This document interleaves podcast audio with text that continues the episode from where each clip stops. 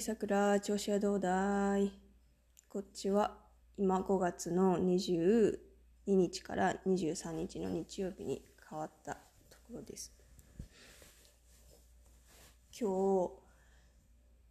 日、11時半ぐらい、夜のね、にお母さんと犬の散歩行ってたんだけど、すごくって、今日は京都に新茶のお茶を買いに行ってて、で夜帰ってきたら辺りがずっと山の方から霧だらけで本当に霧だらけでででもうちの家の方は町の方だからそんなにだったんだけどそれでご飯食べて散歩に出かけたらここの辺まで山からずっと霧が来てて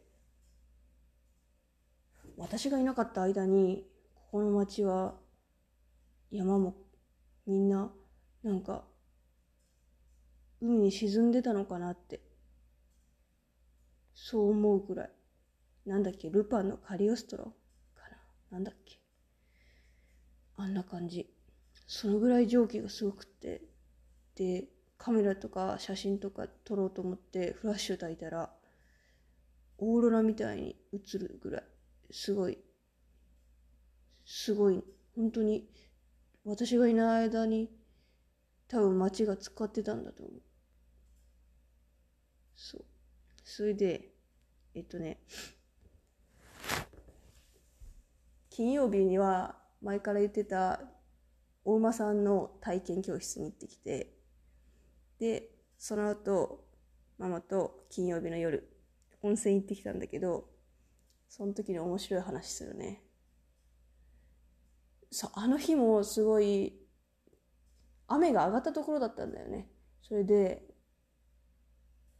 いつもよりちょっと高いところの方に温泉があるから車走らせてて、まあ、ママが運転しててで私助手席でママの方向に側にある運転席の向こうに見える山並みを見て私は山山際が綺麗だって言ったの。